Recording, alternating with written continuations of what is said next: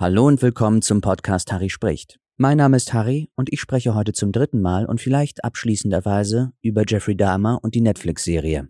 Falls ihr gerade zuschaltet und die vorhergehenden zwei Folgen nicht gehört habt, hört sie euch gerne an, damit ihr im Bilde seid, wo wir gerade in Jeffrey Dahmers Leben sind.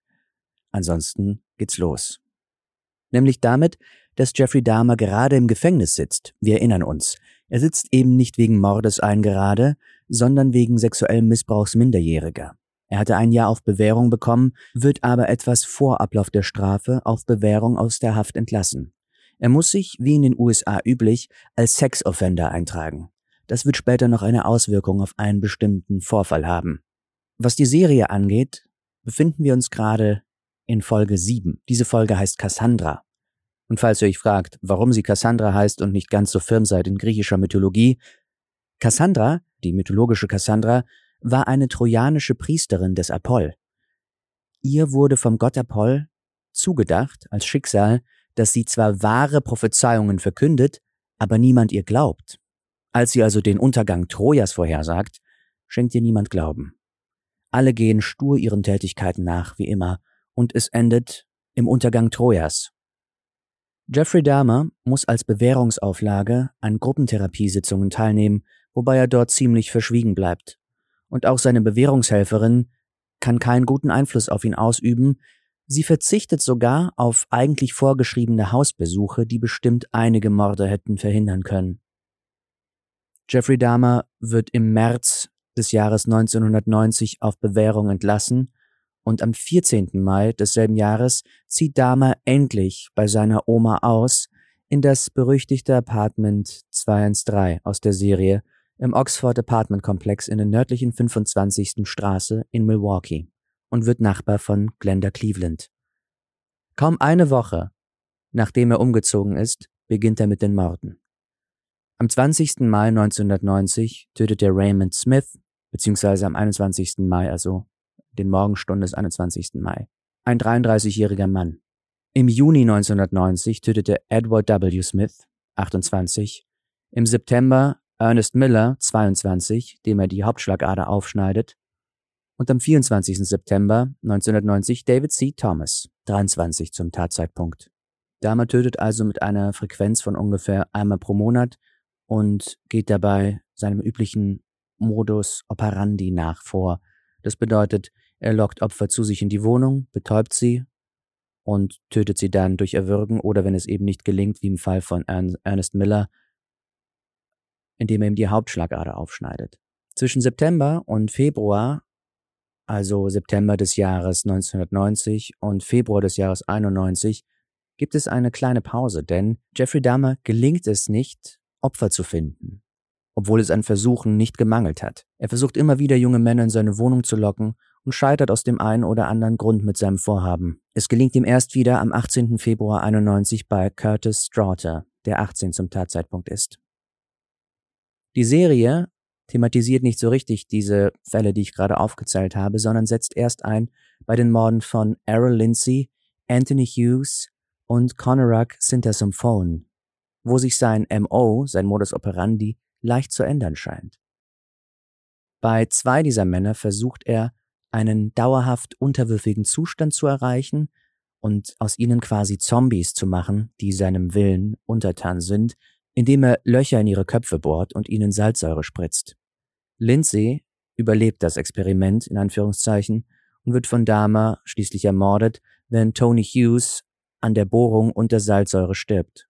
Natürlich könnt ihr euch vorstellen, dass zur selben Zeit die Wohnung langsam anfängt, wie das Tor zur Hölle zu stinken. Denn die Leichen fangen an, sich zu stapeln in seiner Wohnung, er zerlegt sie in der Badewanne oder wie in der Serie auch gesehen in der Küche Vielleicht haben beim letzten Namen der drei, die ich gerade aufgezählt habe, es waren Errol Lindsay, Anthony Hughes und Conorak Sintersymphone, vielleicht haben da beim letzten von den dreien bei euch Glocken geklingelt, denn wir kennen ihn, beziehungsweise wir kennen seinen älteren Bruder. Folgendes ist passiert. Am Nachmittag des 26. Mai 1991 traf Dahmer auf der Wisconsin Avenue auf einen 14-jährigen laotischen Teenager namens Conorak Sintersymphone. Ein Nachname, der euch wie gesagt vielleicht von der letzten Ausgabe bekannt vorkommt. Er bot dem Jugendlichen Geld an, damit er ihn in seine Wohnung begleitete, um für Polaroid-Fotos zu posieren. Bevor Sinter Symphone bewusstlos wurde, nachdem ihm Jeffrey Dahmer einen Drogencocktail verabreicht hatte, führte Dahmer den Jungen in sein Schlafzimmer, wo immer noch die Leiche von Tony Hughes, den Dahmer drei Tage zuvor umgebracht hatte, nackt auf dem Boden lag. Der Junge reagierte aber nicht darauf, was laut Dahmer wohl an den Schlaftabletten lag. Nachdem Dahmer den Jugendlichen missbraucht hatte und ihm ein schmales Loch in die Schädeldecke gebohrt hatte und Salzsäure injiziert hat, aus vorher beschriebenen Gründen, trank Dahmer mehrere Biere und ging dann am Morgen des 27. Mai 91 um halb zwei raus in eine Bar in der Nähe, um weiterzutrinken. Auf dem Rückweg von dieser Bar erblickte er an einer Straßenkreuzung den Jungen, Konrad Sintersymphone, der nackt und blutend auf einem Bürgersteig saß und von afroamerikanischen Anwohnerinnen umsorgt wurde, nämlich von Tochter und Nichte von Glenda Cleveland, Sandra Smith und Nicole Childress, ebenso wie von Tina Spivey. Der Jugendliche war während Damas Abwesenheit zu sich gekommen und trotz des Lochs im Kopf hatte das Apartment verlassen und war blutend und orientierungslos durch die Straßen geirrt. Dahmer ging auf die Frauen zu und benutzte seine düstere Superkraft des Lügens und Ausredenerfindens, bei denen allerdings erfolglos. Er sagte ihnen, dass Sintersymphone, den er mit dem Decknamen John Chmong bezeichnete, sein Freund sei und versuchte ihn am Arm in seine Wohnung zu führen. Der wehrte sich jedoch sichtlich, und die drei Frauen hielten Dahmer davon ab, ihn wegzubringen und erklärten ihm, sie hätten die Polizei gerufen. Bei den eintreffenden Polizeibeamten klappte das mit dem Belügen aber ganz gut.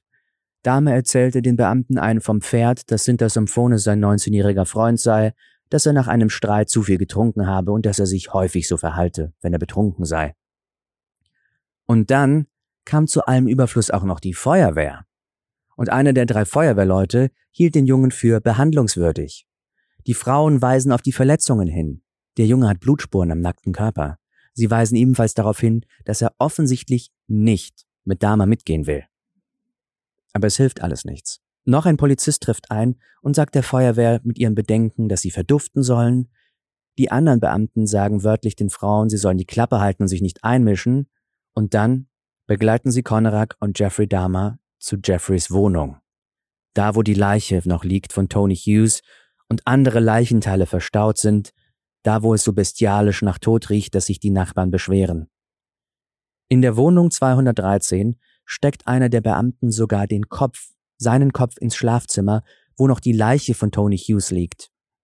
Aber offenbar sieht er nicht genau hin oder kneift beide Augen zu und bemerkt die Leiche nicht.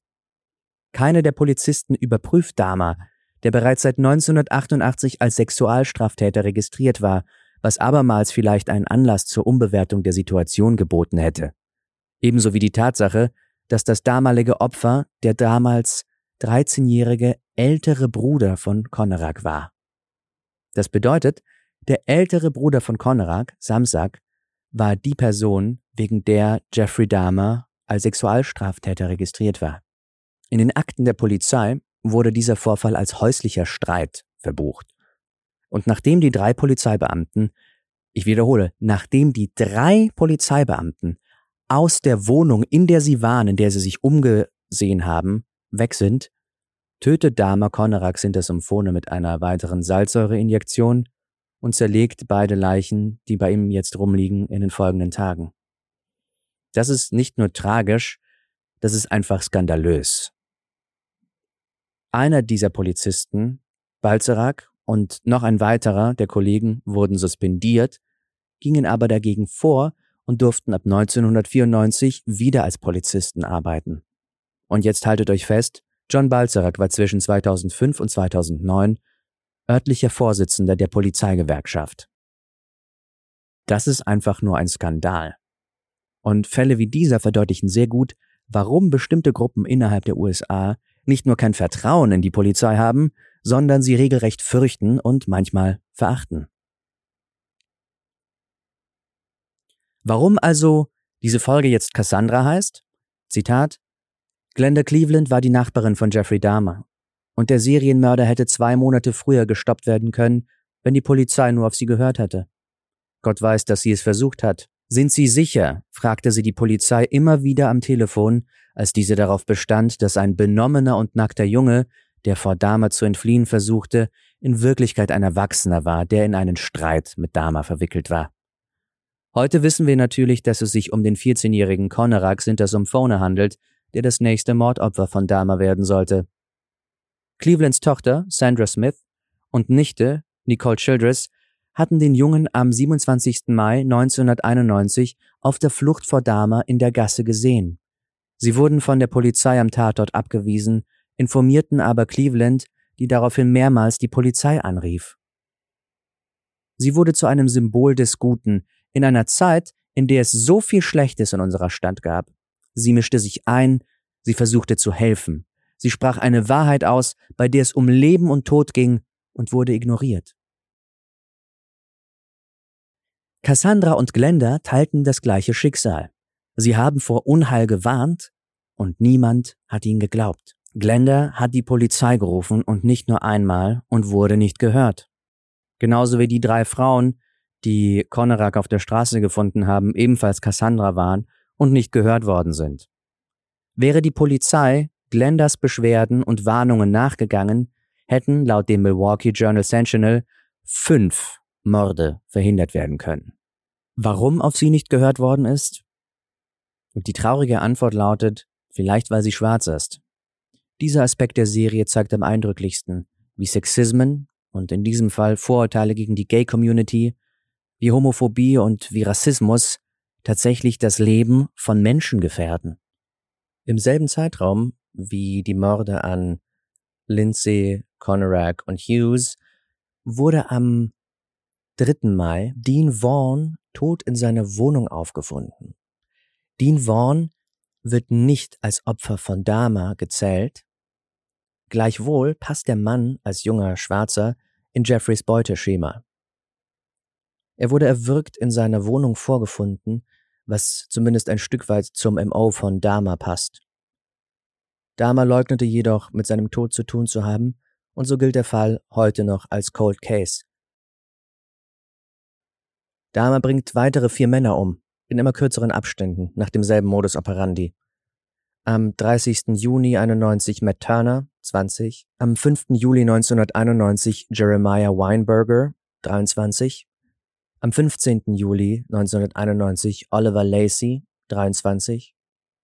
Am 19. Juli 1991 Joseph Braderhoft, 25. Das sind also innerhalb von ein paar Wochen vier Morde. Dahmer verlor die Kontrolle und es gab keine Anzeichen von irgendeiner Vorsicht mehr. Die Wohnung füllte sich weiterhin schneller mit Leichen an, als Dahmer sie loswerden konnte. Die Ausrede mit dem kaputten Aquarium oder kaputten Kühlschrank zogen schon lange nicht mehr und am 22. Juli drohte die Hausverwaltung mit Zwangsräumung bis zum Ende des Monats. Und dann, wie wir in der ersten Folge eindrücklich gesehen haben, konnte Tracy Edwards entkommen und wurde Überlebender von Jeffrey Dahmer. Tracy konnte fliehen. Dahmer hat wirklich den Exorzist 3 mit ihm angesehen. Die Polizisten fanden tatsächlich in Dahmers Wohnung diese grauenhafte Polaroid-Sammlung, mit denen er seine Morde dokumentiert hatte. Sie nahmen Dahmer fest und fanden bei weiteren Durchsuchungen die Tonne mit Salzsäure und den sich darin befindenden drei Torsi. Sie fanden Schädel, Genitalien, weitere Körperteile und ein buchstäbliches Skelett im Schrank. Jeffrey gestand den Mord an 17 Männern.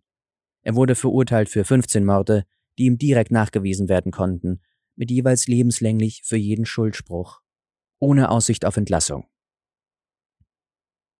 Da er aufgrund seiner Vorstrafen zudem als Wiederholungsstraftäter galt, erhielt er zusätzlich weitere zehn Jahre pro Mord sodass sich seine Gefängnisstrafe insgesamt auf über 900 Jahre Gefängnis belief. Im Jahr 1993 wurde das Gebäude, in dem sich damals Wohnung befand, die Oxford Apartments, abgerissen.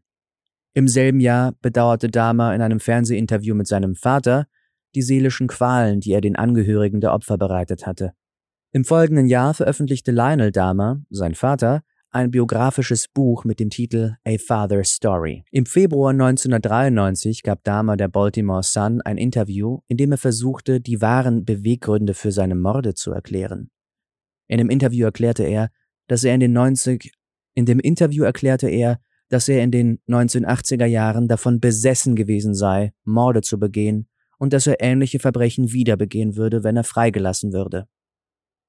Jeffrey Dahmer wurde im Gefängnis von einem Mithäftling angegriffen während eines Gefängnisgottesdienstes, der versuchte, ihn mit einer Rasierklinge, die an einer Zahnbürste befestigt ist, die Kehle durchzuschneiden, was ihm nicht gelang, Dahmer erlitt nur oberflächliche Wunden.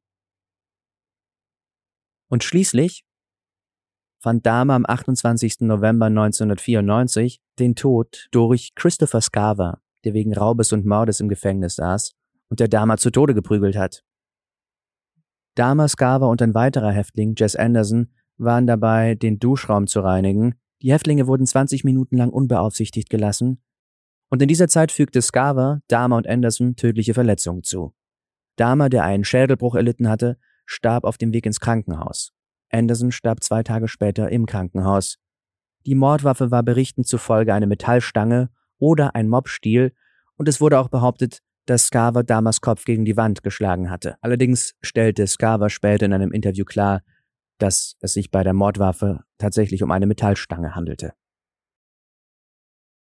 Scarver stellte das im Rahmen eines Interviews im Jahr 2015 klar, wo er auch zum ersten Mal Aufschluss darüber gegeben hat, aus welchen Motiven er Jeffrey Dahmer denn nun getötet hat, und gab an, dass unter anderem Jeffreys Späße und sein Verhalten Gefängnis und sein Humor ihn eine persönliche Feindseligkeit haben empfinden lassen gegenüber Jeffrey Dahmer. Wie man sehr schön in Folge 9 sieht, Jeffrey Dahmer konnte es einfach nicht lassen, ein Dahmer zu machen, wie es heißt, to pull a Dahmer. Unpassende Scherze, merkwürdiges Verhalten. Und es hat bestimmt auch nicht geholfen, dass die Mehrzahl von Jeffrey Dahmers Opfern schwarz waren. Jetzt ist Jeffrey Dahmer tot. Und seine Leiche wird zwar aufbewahrt, aber dann später eingeäschert. Und damit müsste der Spuk doch eigentlich vorbei sein, oder? Doch leider ist es nicht so. Die Überlebenden, die Opfer, die Angehörigen, die Jeffrey Dahmer überlebt haben, leben weiter mit dem Leid, das ihnen zugefügt worden ist oder deren Zeugen sie geworden sind. Und selbst nach seinem Tod hat Jeffrey Dahmers Besitz, seine weltlichen Besitztümer, Streit und Aufregung ausgelöst. Nach Jeffreys Tod begehrten elf Opferfamilien eine Entschädigung aus seinem Nachlass. Die Angehörigen von Dahmers elf Opfern verklagten ihn und sein Vermögen wurde zwischen ihnen aufgeteilt. 1996 kündigte Thomas Jacobson, ein Anwalt, der die Opfer vertrat, an, Dahmers Hab und Gut, darunter ein Kühlschrank und Mordwaffen, zu versteigern. Der geschätzte Erlös sollte sich auf eine Million Dollar belaufen, die dann verteilt werden. Diese Nachricht löste in der Stadt Empörung aus, ebenso wie bei manchen Opferfamilien. Es wurde eine Aktionsgruppe Milwaukee Civic Pride gegründet von Geschäftsmann Joe Silber, die 407.000 Dollar aufbrachte, um die Gegenstände vor der Auktion zurückzukaufen und zu vernichten und anteilig jeder Familie einen Teil des Geldes zukommen zu lassen. Nachdem die meisten der von Jacobson vertretenen Familien dem Geschäft zugestimmt hatten, wurden die Gegenstände zurückgekauft und verbrannt, damit niemand Jeffrey Dahmer Altäre bauen konnte oder weiter irgendeinen Handel mit diesen Gegenständen betreiben konnte. Sinter Symphones Familie erhielt von der Stadt Milwaukee 850.000 Dollar als Wiedergutmachung für Versäumnisse der Polizei. Catherine Dahmer, die Großmutter, starb im Dezember 1992. Und nach einem gescheiterten Suizidversuch im März 1994 erlag Joyce Flint, seine Mutter, im November 2000 einem Krebsleiden. Während Lionel Dahmer seinen Nachnamen beibehielt und sich zu mehreren Interviews bereit erklärte, änderte Dahmers jüngerer Bruder David seinen Familiennamen und entschied sich für ein Leben in Anonymität, was ich sehr gut verstehen kann. Neben den Überlebenden und dem Leid bleibt für mich auch noch die Frage und für euch vielleicht auch übrig, woher kam der Impuls in Dama zu tun, was er getan hat? Eigentlich ist die Frage allgemeiner formuliert, wie kommt es, dass Menschen böse Dinge tun? Speziell in Folge 10 fragt Dame, ein Priester, warum gibt es jetzt so viele von uns hier drin im Gefängnis? Warum gibt es jetzt so viele inhaftierte Serienmörder? Der Priester, Kind seiner Zeit und seiner Kirche, führt verschiedene Gründe auf, warum es mehr Serienmörder gibt. Zum einen sei da die erhöhte Mobilität. Das heißt, es gibt Highways, Leute können sich Autos kaufen und Menschen fahren einfach zwischen den Städten herum, was früher nicht ganz so möglich war, was wiederum ermöglicht, seinen Standort zu wechseln und mit bestimmten Verbrechen nicht in Verbindung gebracht zu werden. Ein weiterer Grund sei mehr Pornografie. Und übrigens, bestimmte Serienmörder wie Ted Bundy haben auch Pornografie als einen Faktor genannt, warum sie ihre Taten begangen haben. Jeffrey wiederum fragt sich, ob es nicht einfach nur Menschen gibt, die böse sind. Böse Menschen wie zum Beispiel John Wayne Gacy, ein Serienmörder, Zeitgenosse, der 1994 der Todesstrafe zugeführt worden ist, am selben Tag, als Jeffrey Dahmer getauft worden ist. John Wayne Gacy hat wohl sowas wie 33 Morde begangen. Dahmer vergleicht sich auch mit ihm und zählt Unterschiede auf. Gacy hat seine Morde nicht zugegeben, bis zum Schluss nicht, Jeffrey schon. Gacy hat keine Angst hingerichtet zu werden, weil er glaubt, Gott habe ihm vergeben. Dahmer fragt sich, ob Gott wohl ihm vergeben habe. Der Priester sagt darauf, wir verdienen Gnade nicht, bekommen sie aber trotzdem. Zumindest im Jenseits. Das ist das Wesen göttlicher Gnade. Für mich ist das angesichts des Schreckens, den diese furchtbaren Personen verbreitet haben, angesichts des Leides, das sie zugefügt haben, ein wirklich schwer zu greifendes Konzept. Gnade durch Gott, Vergebung. Aber jetzt haben wir uns ein bisschen von der Frage entfernt, warum ist passiert, was passiert ist. Und das kann man nie abschließend sagen. Man kann höchstens Modelle, Theorien aufstellen, warum Jeffrey so gehandelt hat, wie er gehandelt hat. Es gibt keine einfachen Antworten auf diese Fragen, wie es so schön in der Serie auch heißt, aber wir können uns ja ansehen, was verschiedene Spezialisten, Psychiater rausgefunden haben oder denken über Jeffreys Seele. Die einen sagen, er sei Sadist gewesen, die anderen sagen, er sei natürlich kein Sadist gewesen. Die einen sagen, er tötete gerne, die anderen, er tötete nicht gerne. Dr. Fred Fostel zum Beispiel sagte am 8. Februar im Namen der Staatsanwaltschaft aus. Fostel bezeugte seine Überzeugung, dass Dahmer zum Zeitpunkt der Morde weder geistig krank noch defekt war. Er beschrieb damals einen berechnenden und gerissenen Menschen, der in der Lage war, zwischen richtig und falsch zu unterscheiden, der seine Handlungen kontrollieren konnte und dessen Begierde seine Moral überwältigte. Obwohl Fostel seine Überzeugung äußerte, dass Dahmer ein Paraphiliker war, kam er zu dem Schluss, dass Dahmer kein Sadist war.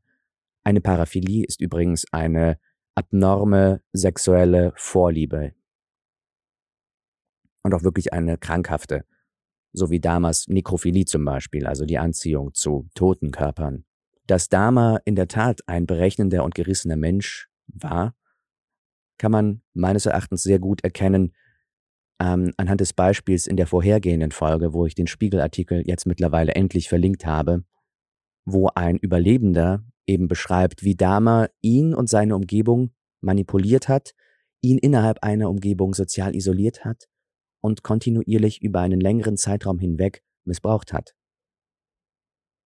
Da ist eindeutig Berechnung, Cleverness, Gerissenheit und konstante Bösartigkeit herauslesbar aus diesem Muster. So viel der erste Spezialist. Der zweite und letzte Zeuge der Anklage, der forensische Psychiater Park Dietz, begann seine Aussage am 12. Februar, also vier Tage später. Er sagte aus, dass er nicht glaube, dass damals zum Zeitpunkt der Verbrechen an irgendeiner Form von Geisteskrankheit oder Störung litt und erklärte, dass Dahmer große Anstrengungen unternahm, um mit seinem Opfer allein zu sein und keine Zeugen zu haben. Er erklärte, dass es reichlich Beweise dafür gab, dass Dahmer sich auf jeden Mord im Voraus vorbereitete und seine Verbrechen daher nicht impulsiv waren. Obwohl Dietz einräumte, dass der Erwerb einer Paraphilie keine Frage der persönlichen Entscheidung sei, erklärte er, dass Damas Angewohnheit, sich vor jedem der Morde zu betrinken, von Bedeutung sei. Wenn er einen Impuls zu töten oder einen Zwang zu töten hätte, sagte Dietz aus, müsste er keinen Alkohol trinken, um ihn zu überwinden. Er muss nur Alkohol trinken, um ihn zu überwinden, weil er Hemmungen hat, zu töten. Dietz stellte außerdem fest, dass sich Dahmer stark mit den Bösewichten aus Der Exorzist 3 und Die Rückkehr der Jedi-Ritter identifizierte, insbesondere mit dem Ausmaß der Macht, die diese Figuren ausübten.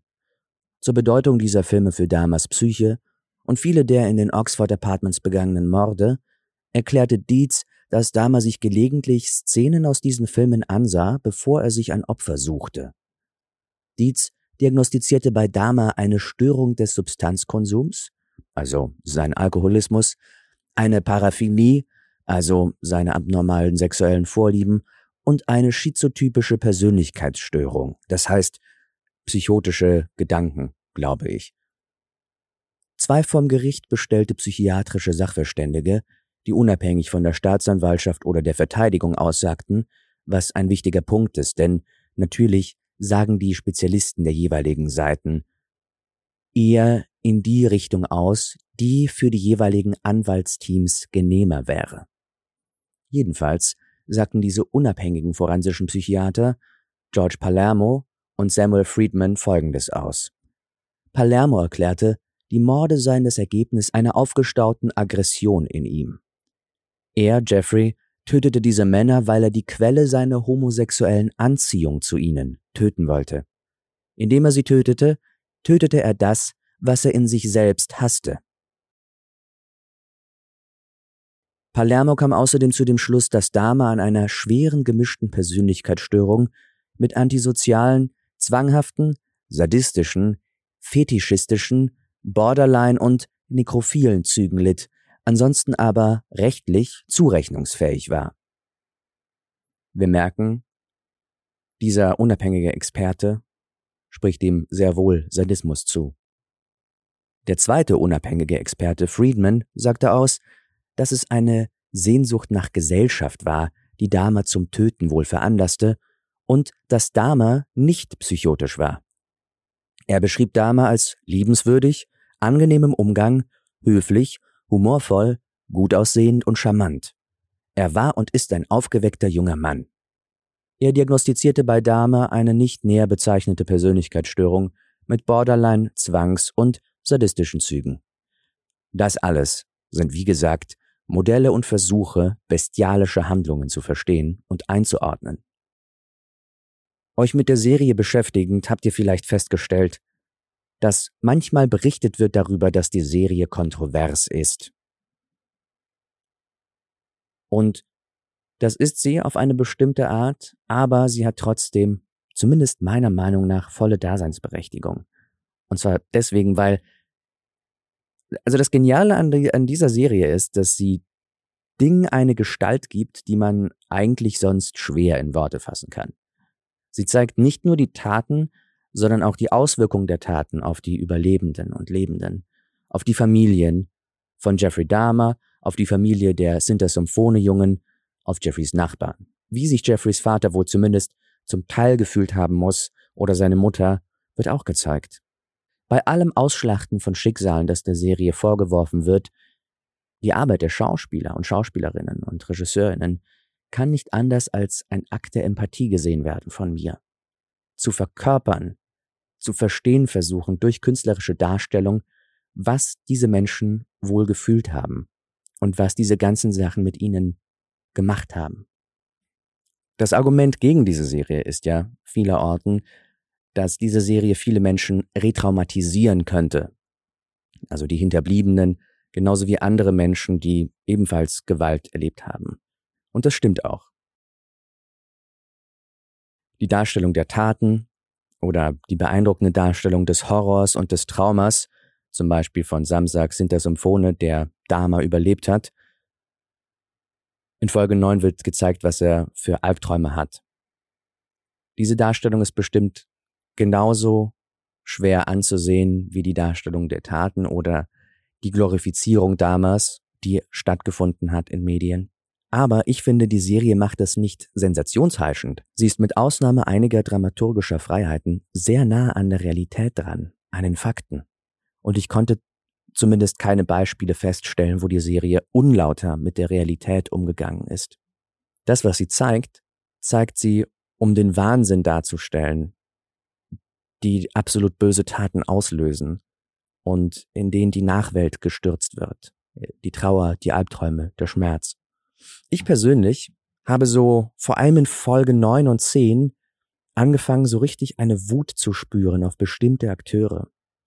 Und ich würde das aber als was Positives beschreiben. Aus dieser Wut auf die Polizisten, die nicht auf die Leute gehört haben und die diese furchtbaren Anrufe an die Sintersymphonist danach gemacht haben, daraus kam irgendwann Mitleid mit allen, allen Beteiligten und die Einsicht, wie wichtig der Schutz von Gruppen ist, die sich am Rande einer Gesellschaft bewegen und nicht den Vorteil von anderen, größeren Gruppen haben, die wie Zebras in der Herde Schutz vor Raubtieren durch ihre schiere Menge haben.